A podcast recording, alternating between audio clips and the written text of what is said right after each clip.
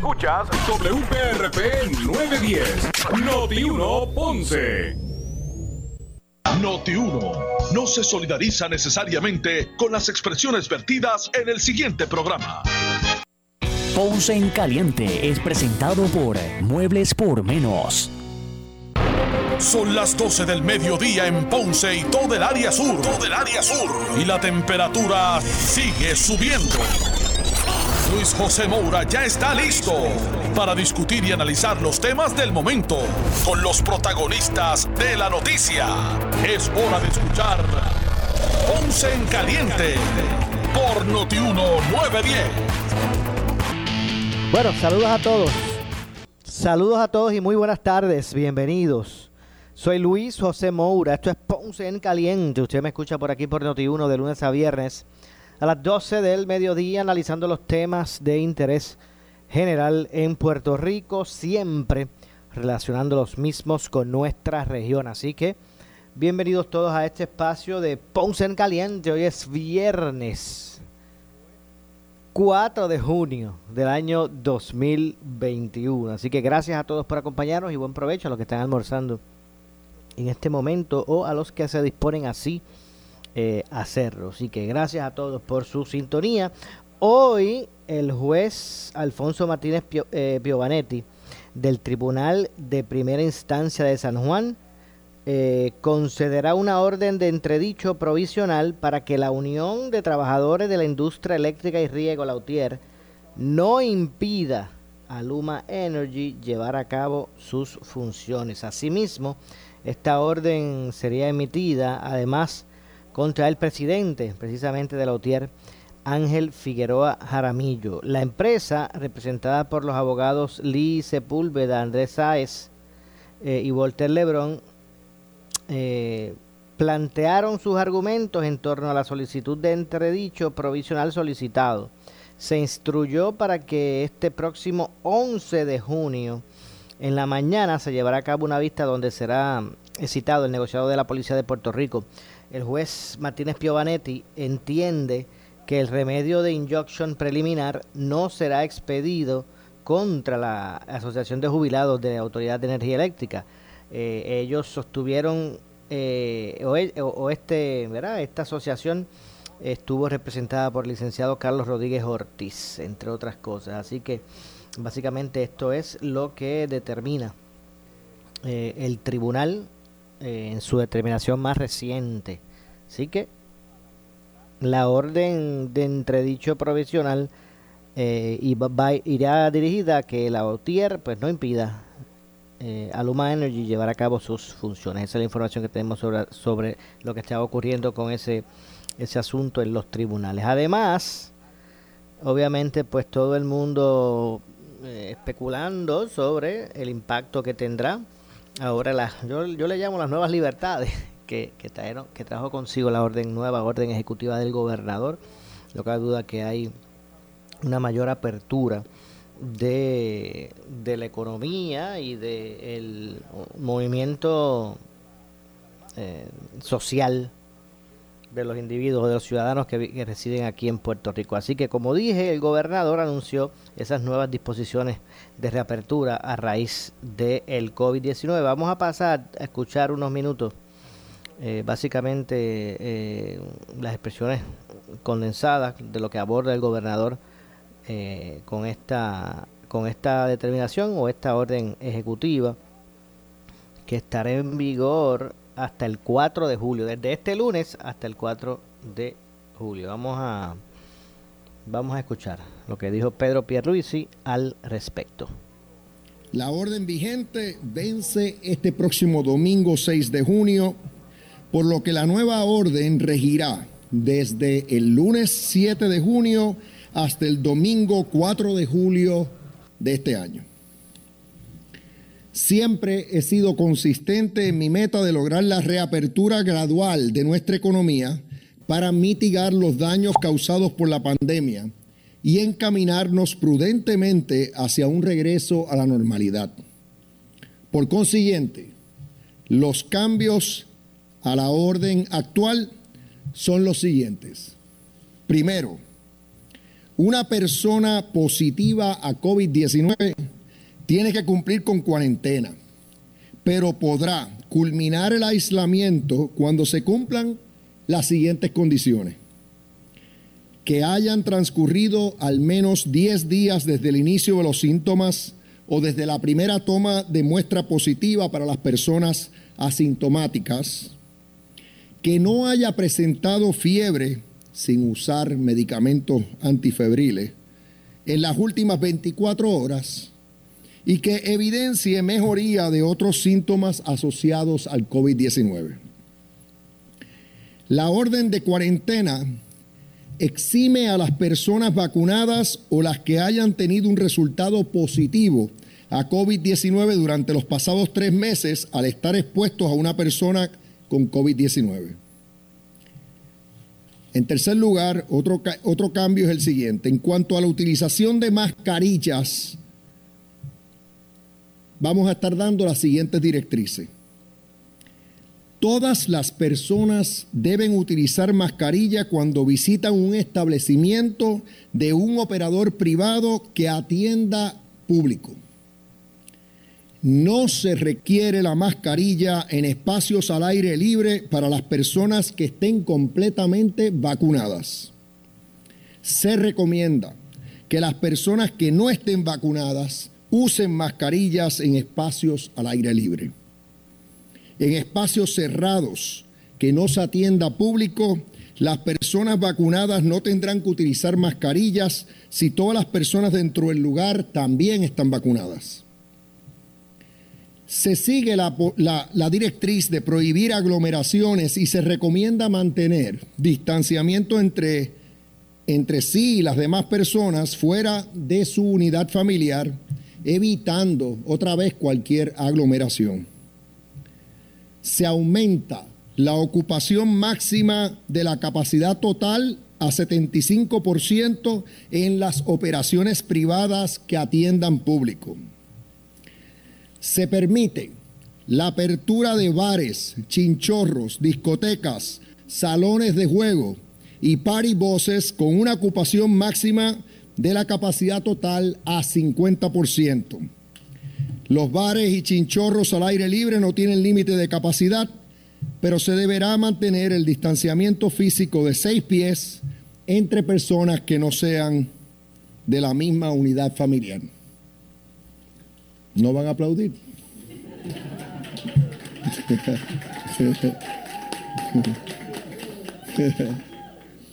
Los coliseos, teatros, anfiteatros y cines pueden abrir a un 50% de su capacidad total.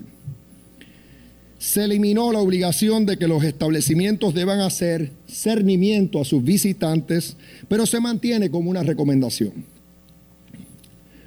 Los restaurantes podrán abrir 24 horas, pero durante el horario entre las 12 de la medianoche y las 5 de la madrugada deberá ser mediante el modelo de entrega o recogido y no pueden vender bebidas alcohólicas en ese horario. Se permite la celebración de asambleas y actividades corporativas presenciales sin necesidad de prueba o vacunación. Se flexibilizan las restricciones a los centros de cuidado de adultos mayores de acuerdo a los protocolos publicados por el Departamento de la Familia. Se faculta al secretario de Salud a restringir o flexibilizar las operaciones de las entidades privadas. Las actividades sociales pueden realizarse con una ocupación máxima de la capacidad total de 75%. Las piscinas podrán operar con un 75% de capacidad. Se permiten los desfiles, procesiones, ferias, fiestas patronales, festivales y actividades análogas en los horarios entre las 5 de la mañana y las 12 de la medianoche. Se autoriza a operar los lugares de acampar y se facultó, se va a facultar expresamente a que la secretaria de la gobernación pueda definir, reforzar o modificar detalladamente las disposiciones de la eh, próxima orden ejecutiva. Seguimos abriendo de forma gradual, ya acercándonos más y más a la apertura total. y dando beneficios a los vacunados. Pues cuando todos nos vacunemos podremos verdaderamente regresar a la normalidad. Insisto en que todavía estamos en una emergencia por la pandemia y que todos nuestros ciudadanos deben continuar tomando todas las medidas necesarias para protegerse a sí mismos, a sus familias y a sus compañeros de trabajo y a toda la comunidad. Bueno, estas disposiciones estarán en vigor eh, este próximo lunes y eh, se extenderán hasta el 4, el día 4, hasta el 4 de julio. Así que ahí escucharon al gobernador haciendo esa, eh, eh, expresando esas disposiciones que ahora eh, entrarán en vigor tras el establecimiento de la nueva orden ejecutiva con relación a, este tema. Además, además de eso, el, por otro lado, el secretario interino del Departamento de Educación, Eliezer Ramos, Eliezer Ramos Párez, estableció que las clases de verano van a comenzar el 11 eh, de junio. Detalló de esta forma el secretario el plan eh, para el verano educativo que busca brindar la oportunidad de que los estudiantes puedan repetir clases para poder pasar de grado, aumentar su promedio y mitigar el rezago eh, académico. No cabe duda que esto es un tema que pues se ha convertido en uno de interés público. Ese número elevado de personas que o de estudiantes que eh, no estaban en posición de pasar el eh, grado. el tema de las Muchos de ellos de, eh, cuarto año. Así que vamos a escuchar al secretario, el secretario de Educación interino, expresarse sobre este tema. Me refiero al a Eliezer Ramos Párez. Vamos a escucharlo. Lo que es el rezago, pero no lo es todo. Eh, tenemos un asunto de unos estudiantes eh, que nosotros como, como, departamento tenemos la responsabilidad de sacarlos adelante. Eh, hablamos de unos 24 mil estudiantes que componen lo que es la cifra de estudiantes que no completaron los requisitos para poder pasar de grado. Eh, y esos estudiantes están incluidos aquí en estos ofrecimientos de verano.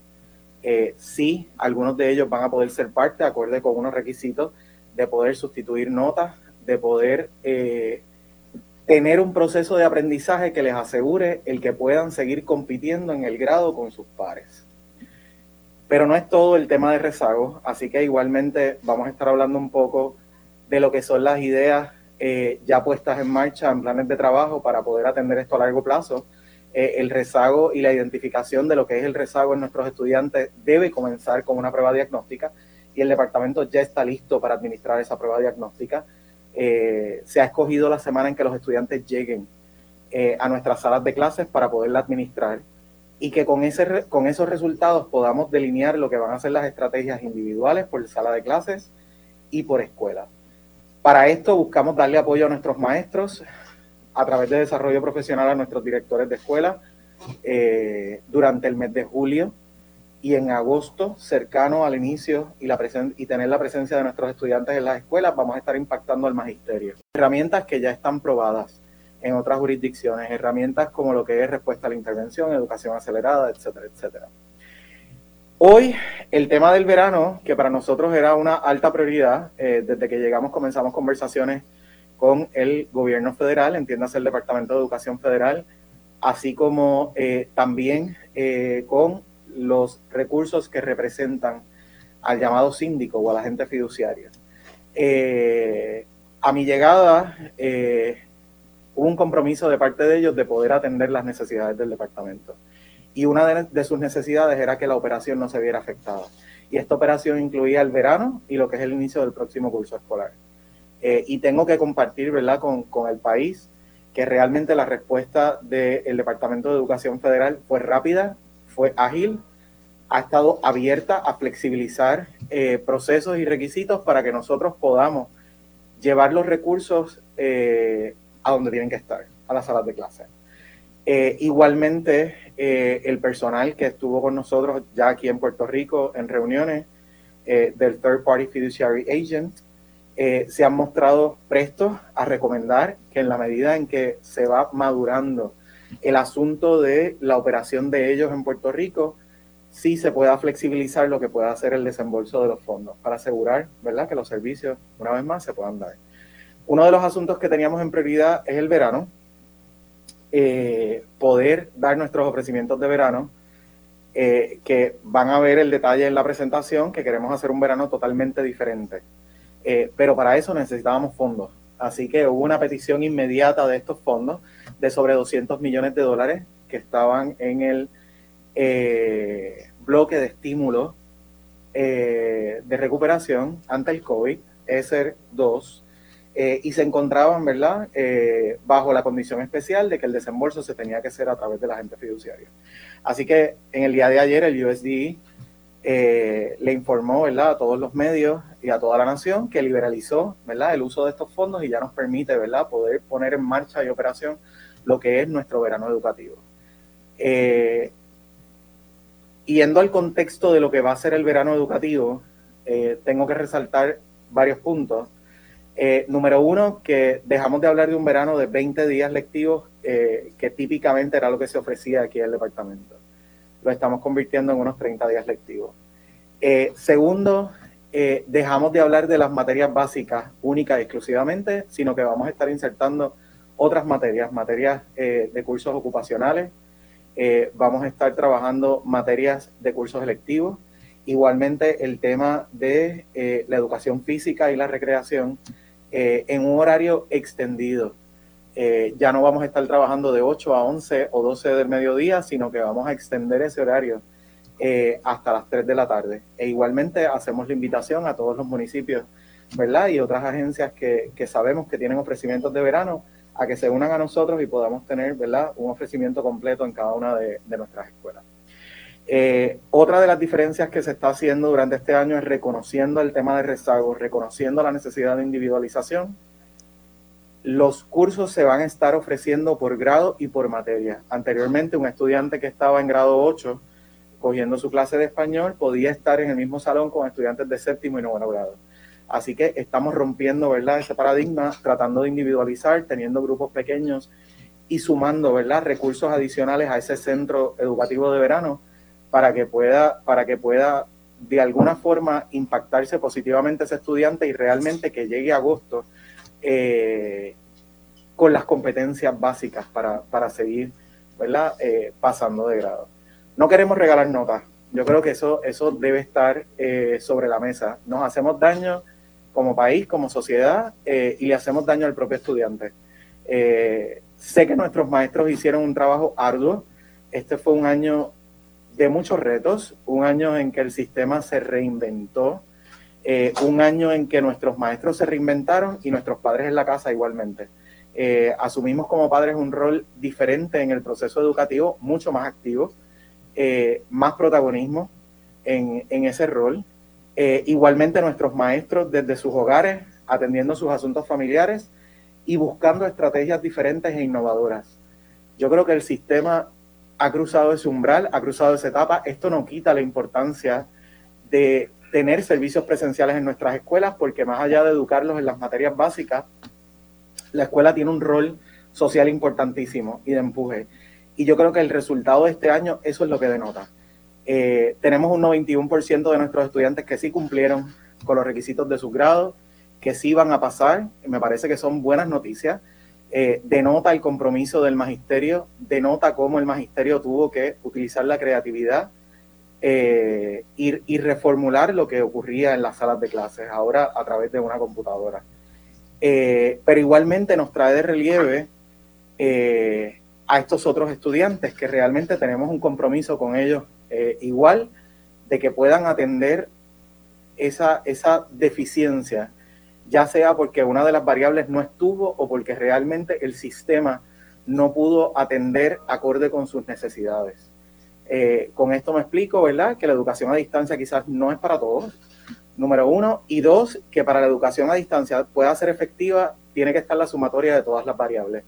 Eh, un maestro con compromiso, unos padres sumamente responsables y en apoyo total a ese estudiante, eh, y un estudiante con la capacidad emocional, ¿verdad?, para poder manejar eh, lo que es el aprendizaje eh, a distancia. Sabemos que lo más que le gusta a, a mí como estudiante, igualmente lo más que me gustaba era poder estar con mis compañeros, con mis amigos en la escuela, y sabemos que eso hace falta. y que debemos regresar. Así que el verano va a ser presencial. Esto suma a nuestro componente socioemocional, que pueda comenzar a trabajar, a recibir a nuestros estudiantes en la escuela.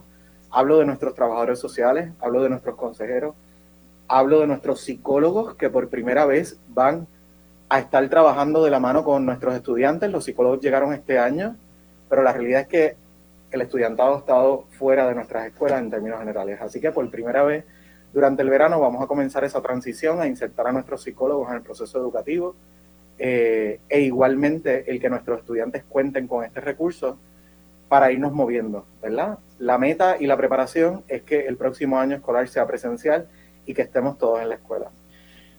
Como equipo de trabajo, tengo que resaltar que han sido horas de mucho trabajo para asegurar estos servicios, eh, para asegurar este plan con todos los detalles que van a estar viendo. Y quisiera que, el líder de ese equipo de trabajo pueda hacer esta presentación y que ustedes puedan conocer de la mano que, ¿verdad? el departamento sigue caminando, sigue corriendo, eh, gracias al esfuerzo de, de muchísima gente y con el compromiso que tenemos por la niñez nuestros jóvenes y el desarrollo integral de todos ellos. El verano será presencial, así dijo el director, el secretario interino del Departamento de Educación del Gobierno de Puerto Rico, Eliezer Ramos Párez. Así que básicamente se prepara, como escucharon, el departamento para recibir estudiantes eh, para reposiciones de, clases en verano, incluyendo los estudiantes pues que han mostrado el fracaso académico. Así que ahí escucharon al presidente eh, de, o debo decir, al secretario del Departamento de Educación. Así que vamos a ver cómo transcurre toda esta situación. Hay otras informaciones que también son parte del análisis público en el día de hoy y estaremos reseñándolas aquí eh, para ustedes en el programa en contacto. Así que eh, eso y eh, lo expresado por el gobernador. Hoy el gobernador se, se, dirigió a la Cámara, debo decir, se dirigió al Senado de Puerto Rico. Se dirigió al Senado cuando reaccionó a la posibilidad de que otros secretarios sean colgados por el Senado. Según el gobernador, de parte del Senado no se le ha informado que alguno de los, de los designados tenga problemas para su confirmación eh, por problemas con documentos requeridos. Él pide que se evalúen en sus méritos eh, y que se pueda dar agilidad porque son 54 nombramientos que están pendientes del gabinete del, del gobernador. Así que vamos a escuchar lo que dijo precisamente Pedro, eh, Pedro La, directora de la Oficina de Nombramientos en la Fortaleza, la licenciada Iliana Borges, está en constante comunicación con todos los designados para asegurarse que han sometido todos los documentos requeridos por el Senado. Eh, si falta algo, eh, nosotros somos los primeros que vamos a pedirle a los designados que lo sometan inmediatamente. Creo que son muy pocos los casos en que pueda haber esa situación. Ahora mismo el Senado tiene sobre 54 eh, nombramientos pendientes de confirmación. Eh, así que yo lo que espero es que se agilicen los trabajos y que pues, los senadores y senadoras tengan la oportunidad de, votar eh, a favor o en contra de estas designaciones. Yo espero que la gran mayoría reciban el, el consentimiento del Senado porque obviamente necesitamos a los jefes de agencia en sus cargos en propiedad. para que el gobierno no, no caiga en distracciones para, hacer la obra que tenemos que hacer. En cuanto al secretario de Educación, yo, el, compañero, eh, el secretario interino eh, Ramos está haciendo eh, un excelente trabajo en su función como secretario interino. Es la realidad. Está haciendo el trabajo. Pero él es una de las opciones que están bajo evaluación para ese cargo en propiedad. Y esa designación se estará haciendo en algún momento en el futuro cercano. Bueno, ahí escucharon las declaraciones del gobernador Pedro Pierluisi sobre toda esta controversia que gira en torno a los nombramientos de su gabinete y que al momento, este momento que eh, estamos hablando, ascienden a 54 los que no han sido eh, confirmados por el Senado de Puerto Rico. Así que eh, esto ahora, eh, ahora se estará eh, citando más allá de para bajar su nombramiento, sino para requerir información de cómo va el desarrollo económico hasta el momento. El Senado pretende citar al secretario del Departamento de Desarrollo Económico, Manuel Sidre. Así que eso es lo próximo. Eh, hay una información eh, en términos de la oposición de la Junta de Control Fiscal al retiro digno, eh, que a juicio del gobernador no va a ser una razón para él firmar o vetar la medida. Al menos el gobernador aseguró que la posición o la oposición expresada por la Junta de Control Fiscal al proyecto de ley de retiro digno no pesará en su evaluación para firmar o vetar esta medida. Al menos eso es lo que asegura el gobernador en, en este momento. Vamos a ver si podemos escuchar parte de lo, expresado por él mismo eh, sobre este tema. A ver si podemos escuchar antes de ir a la pausa. Tenemos ya la pausa cercana. Pero vamos a escuchar al gobernador. La Junta responde por sus propios actos y yo por los míos. O sea, la Junta puede expresar eh, lo que quiera, pero eso no necesariamente eh, conlleva que yo esté de acuerdo, ¿no? O sea, en el yo he estado constantemente eh, difiriendo de la Junta en el tema de las pensiones. No pierdo oportunidad. Es más, en la última vista pública estaban hablando de unos planes fiscales para diferentes agencias y lo primero que señalaba es que insisten en recortar las pensiones y estoy en desacuerdo, total desacuerdo. Es innecesario, no se justifica. Ya el principal sistema de pensiones de Puerto Rico se reformó radicalmente en el 2013. Se lograron unos ahorros extraordinarios para el gobierno en el área de las pensiones. Basta ya de recortes a las pensiones. Bueno, vamos a hacer una pausa. Vamos a hacer una pausa. Regresamos de inmediato con más. Esto es Ponce en Caliente. Breve le echamos más leña al fuego en Ponce en Caliente. Noti 630. Primera fiscalizando. Ya entramos en la temporada de huracanes y solo Noti 1630 tiene a la meteoróloga más respetada y seguida en Puerto Rico. No podemos descartar esas ráfagas de 45 a 50 millas por hora. De hecho, ya vimos una de 44 en San Juan, pero sí también podríamos ver ráfagas mayores en el interior de la isla, en la zona montañosa. Tenemos el personal más completo para que estés informado de cualquier amenaza que tengamos con los fenómenos atmosféricos. En algún punto, moviéndose al sur de la región, pueda llegar a ser tormenta. Por eso es que mantienen el aviso de tormenta tropical para Puerto Rico. Solo nosotros tenemos la cobertura Alerta 630, temporada de huracanes 2021. Somos 91630, primera fiscalizando. ¿Qué buscas? Muebles en seres o matrices. Muebles por menos lo tiene. Sin necesidad de crédito y con pagos mensuales bajísimos. Una gran cantidad de mercancía lista para entrega inmediata. Gabinetes en PVC, alacenas y barras para que tu cocina se vea nítida. Además, salas, cuartos y comedores. A precios que le gustan a tu bolsillo. Échale un vistazo a lo nuevo en Muebles por menos. Salinas Villalba y Ponce. Carretera 14 frente al cementerio. Visita su página de internet. Oye, instalador de grama artificial, ¿estás seguro que le estás instalando la mejor grama a tus clientes? ¿Tienes retardante contra fuego y tratamiento contra rayos ultravioleta? Es ideal para mascotas. Un carro es un carro, pero no todos son de la misma calidad. Así mismo sucede con la grama artificial. Artifigrama de grama mía, con la combinación de verdes más natural en el mercado y la calidad que su cliente se merece. Grama mía, sirviendo a Puerto Rico por más de 45 años. 787-843-6246. 843-6246 por su calidad de servicio. Por su conveniente horario. Así es el Laboratorio Clínico Profesional Emanuel, siempre brindándote un servicio de excelencia con tecnología precisa y avanzada para un resultado confiable. Un laboratorio completo. Y los resultados los recibo rápido y hasta por email. Con servicio a industrias y también a domicilio. Haz de Laboratorio Clínico Profesional Emanuel tu laboratorio de confianza. Ese es el mío. Y el mío también. En Juana Díaz, llámenos al 260-5504 o al 580-0080. Música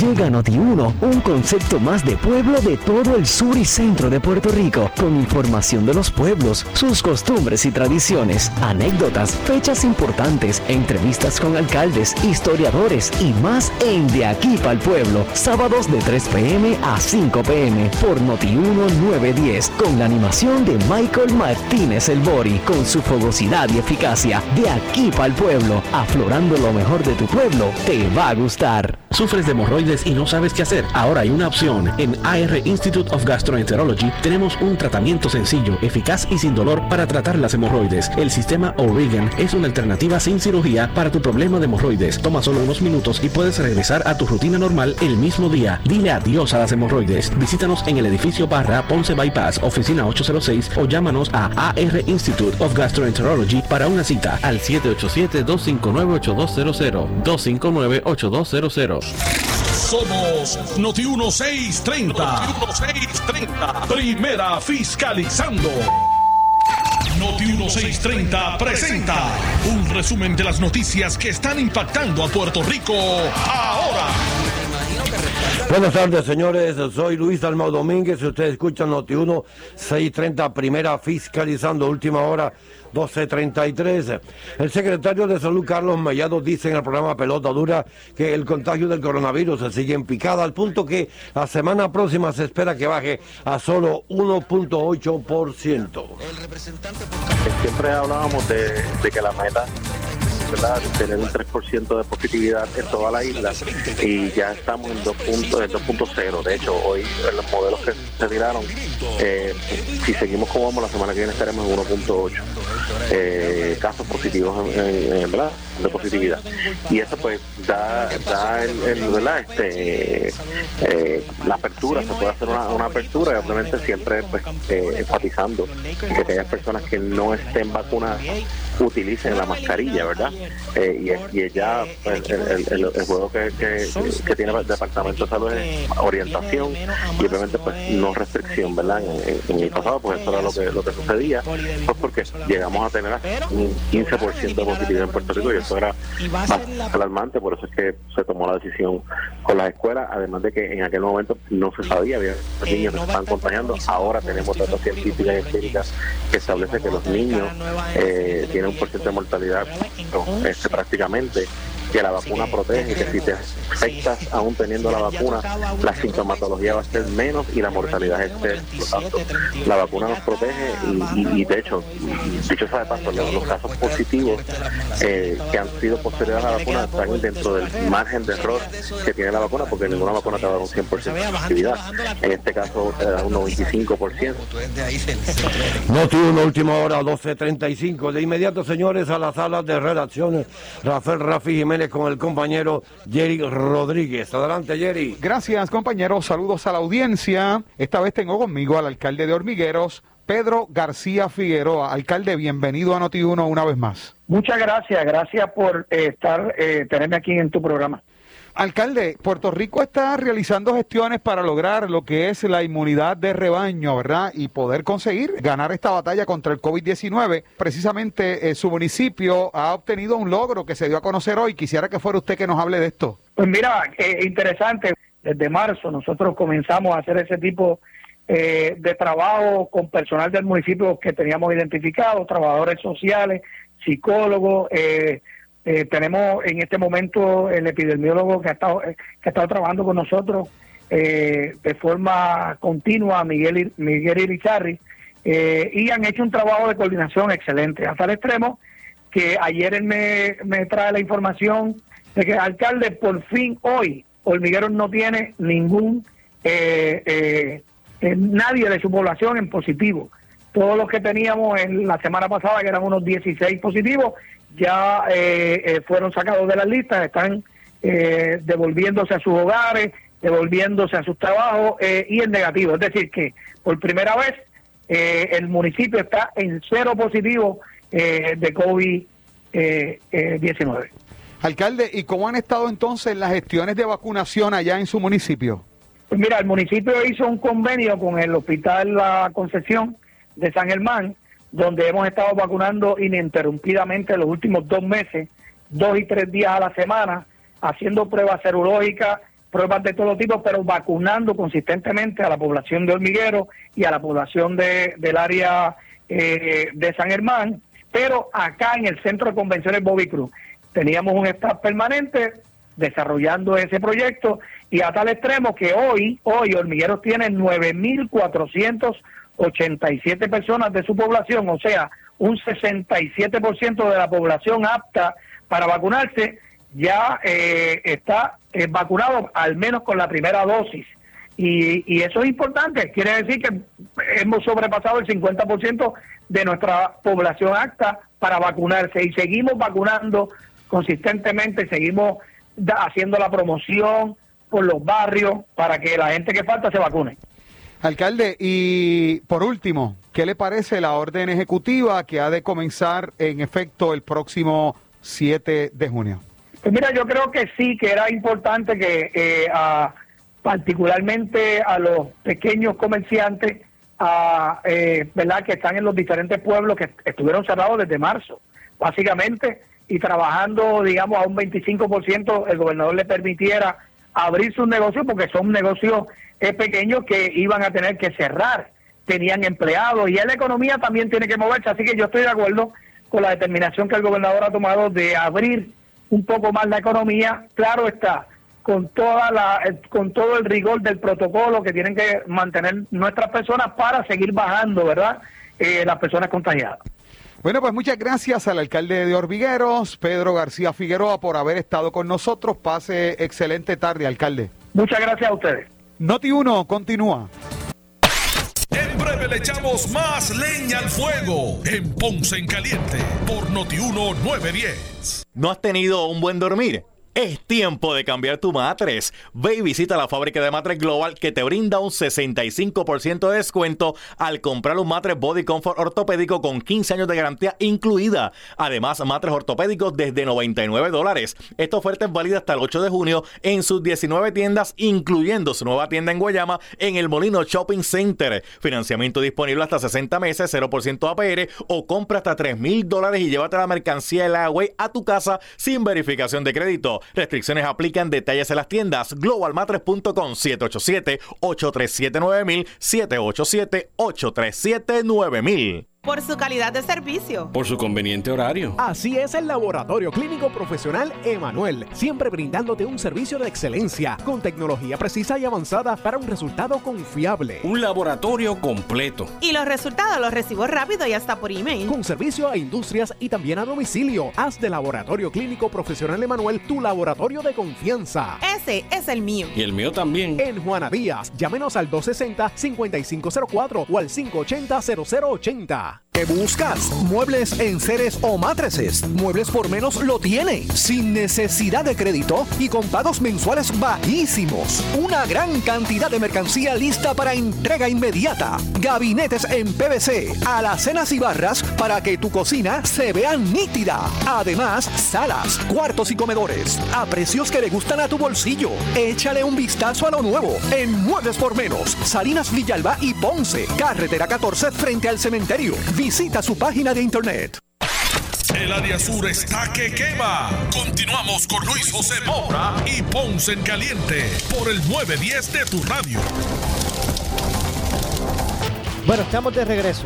Ya estamos de, regreso. Soy Luis José Moura. Esto es Ponce en Caliente. Usted me escucha por aquí por eh, Noti 1 de lunes a viernes a las 12 del mediodía, de 12 a 1, analizando los temas de interés general en Puerto Rico. Para recapitular informaciones que veníamos reseñando, el gobernador dijo que la oposición expresada por la Junta de Control Fiscal al proyecto de ley de retiro digno no pesará en su evaluación para firmar o vetar la medida. Propios actos y yo por los míos, o sea, la Junta puede expresar eh, lo que quiera, pero eso no necesariamente eh, conlleva que yo esté de acuerdo, ¿no? O sea, en el yo he estado constantemente eh, difiriendo de la Junta en el tema de las pensiones. No pierdo oportunidad.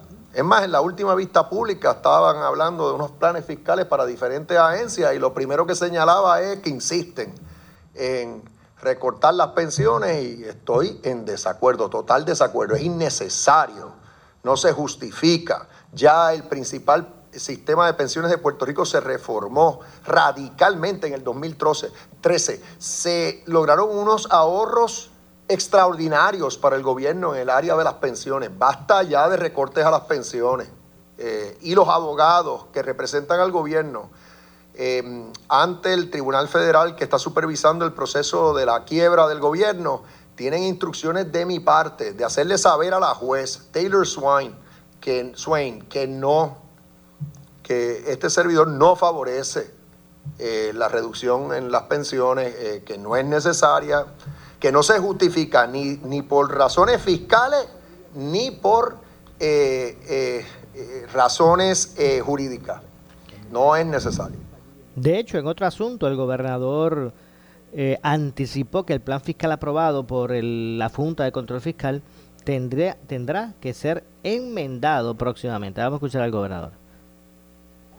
La ley de transformación energética que dio paso a esta alianza público-privada, es la ley 120 del año 2019, eh, no estableció, no requirió que eh, Luma o la alianza público-privada que fuera se le considerara patrono sucesor, para contestar la pregunta directamente. El contrato de alianza público-privada tampoco lo dispone.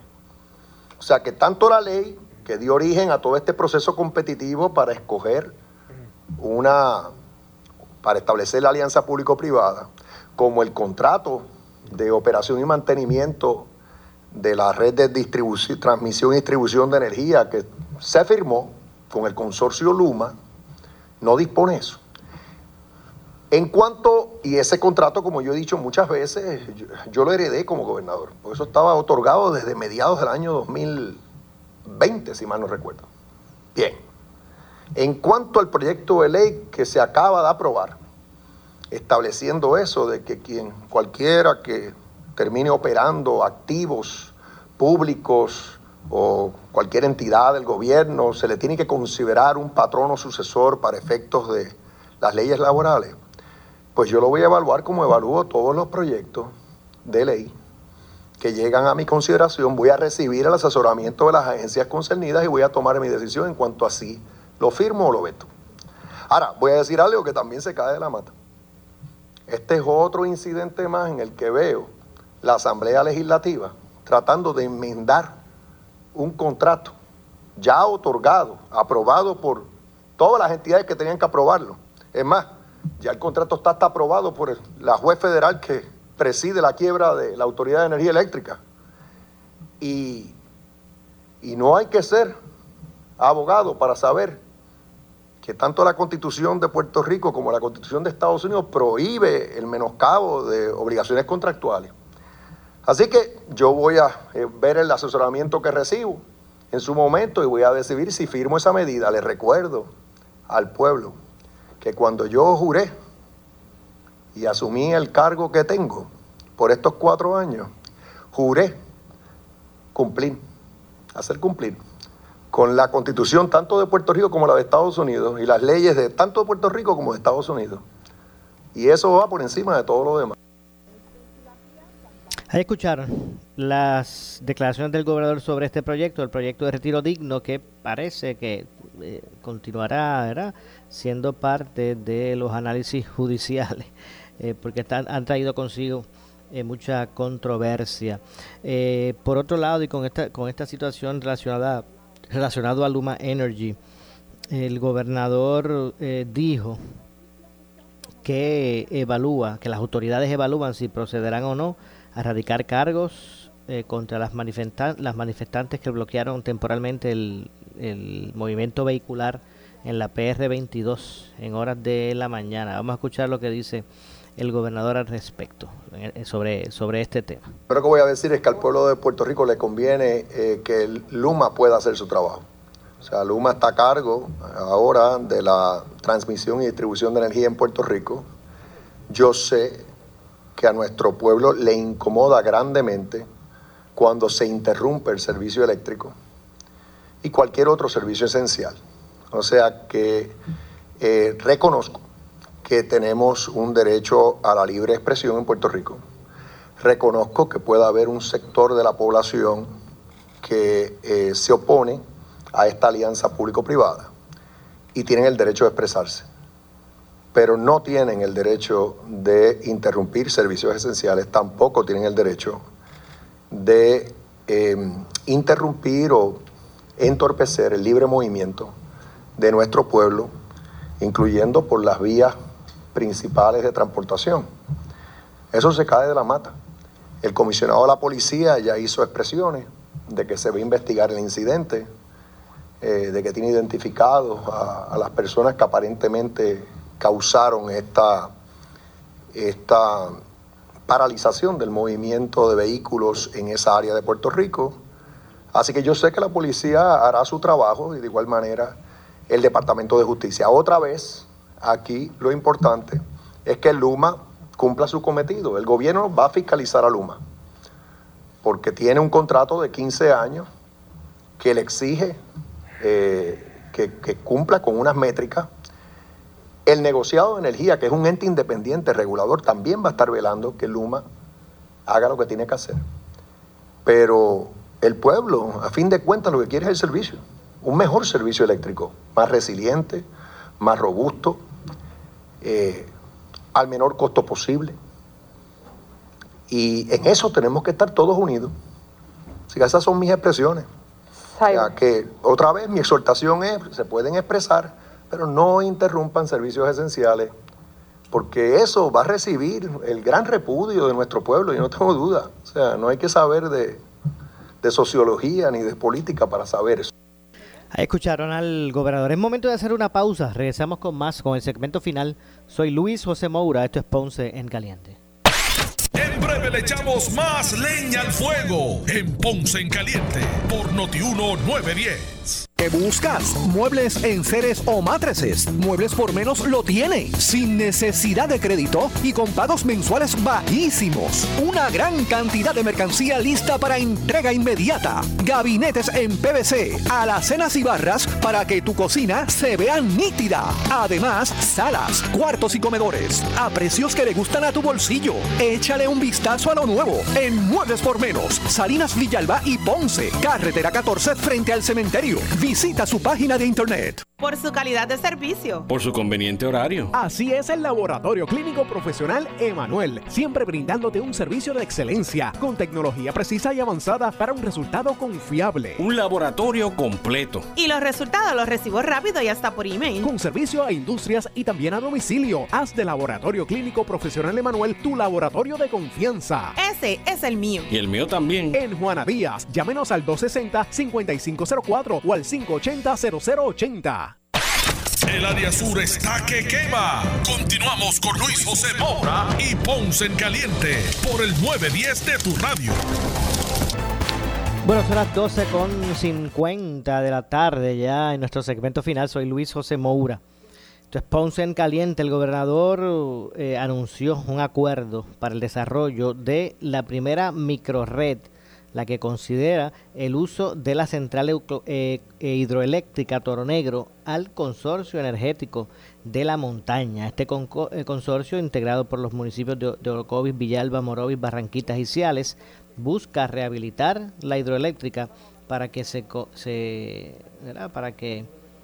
sea parte de un proyecto de energía renovable y autosuficiente de la zona montañosa de la isla. Vamos a escuchar qué dijo el gobernador la primera fase de este ambicioso proyecto de generación de energía renovable y limpia, creado y concebido para potenciar la colaboración de municipios cercanos que buscan lograr la resiliencia e independencia energética para sus residentes.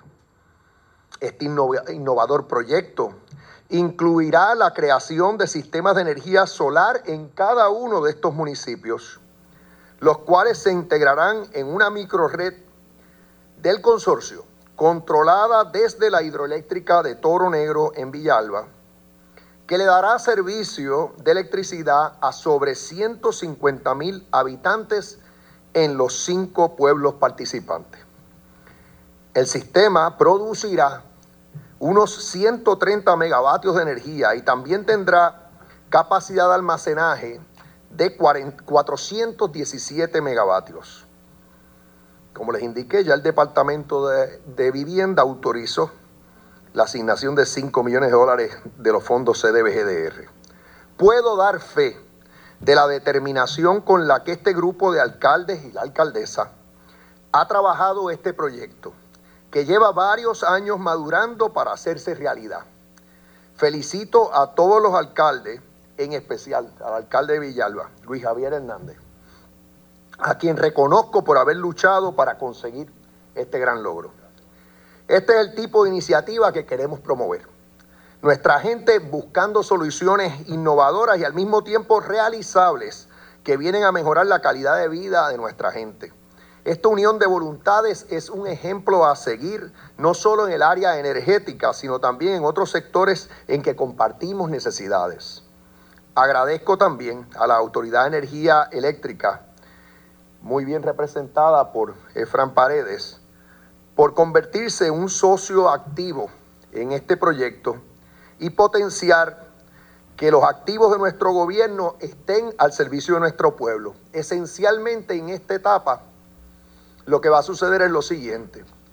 La autoridad se va a ocupar de buscar los permisos necesarios, incluyendo el visto bueno del negociado de energía, que es el ente regulador en esta área.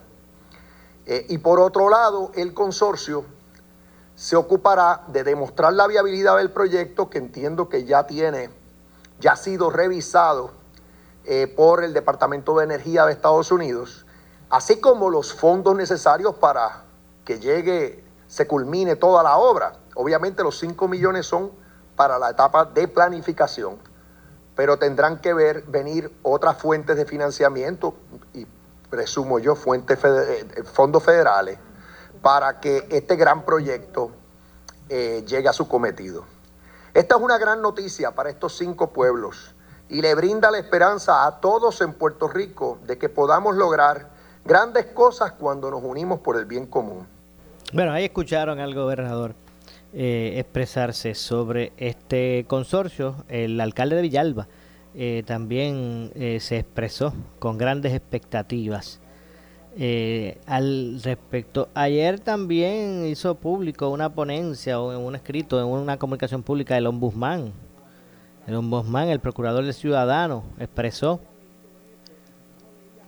o pidió, debo decir, al liderato político que presione a Casablanca en favor del SSI, los, estos fondos federales para Puerto Rico. Así que ante el reiterado anuncio de que el presidente Biden respalda la extensión de los beneficios del Seguro Social Suplementario, el SSI, y los eh, ciudadanos americanos residentes en Puerto Rico, el ombudsman, Edwin García, eh, urgió a todo el liderato político de la isla que se una en una sola voz para que el Departamento de Justicia Federal desista de continuar litigando el asunto ante el Tribunal Supremo de los Estados Unidos. García dijo que eh, siendo el gobernador Pedro Pierluisi y el presidente de la Cámara de Representantes afiliados al Partido Demócrata, lograr una coalición de voces a favor del SSI puede agilizar que más de 300 mil puertorriqueños eh, acrediten eh, ser eh, acreedores de este beneficio. Esto pudiera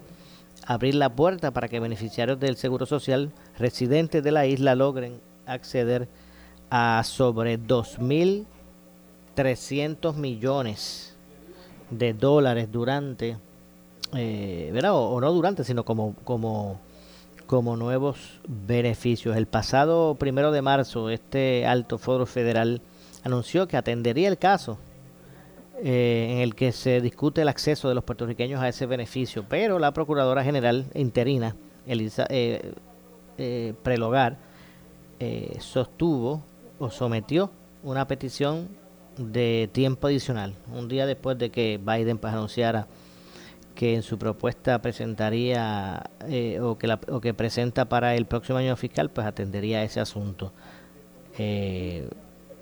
Esta solicitud del gobierno federal surge en momentos donde el demócrata Raúl Grijalba, junto a otros 12 congresistas, enviaron una carta el 11 de marzo pasado al secretario de Justicia pidiéndole el retiro inmediato de dicha impugnación en el Tribunal Supremo Federal. Los otros eh, firmantes fueron la comisionada residente Jennifer González, el congresista Darren Soto, Nidia Velázquez, eh, Alexandria Ocasio Cortés, eh, entre otros. Así que no nos resta tiempo para más. Nos vamos. Yo regreso el lunes con más. Tengan un excelente fin de semana.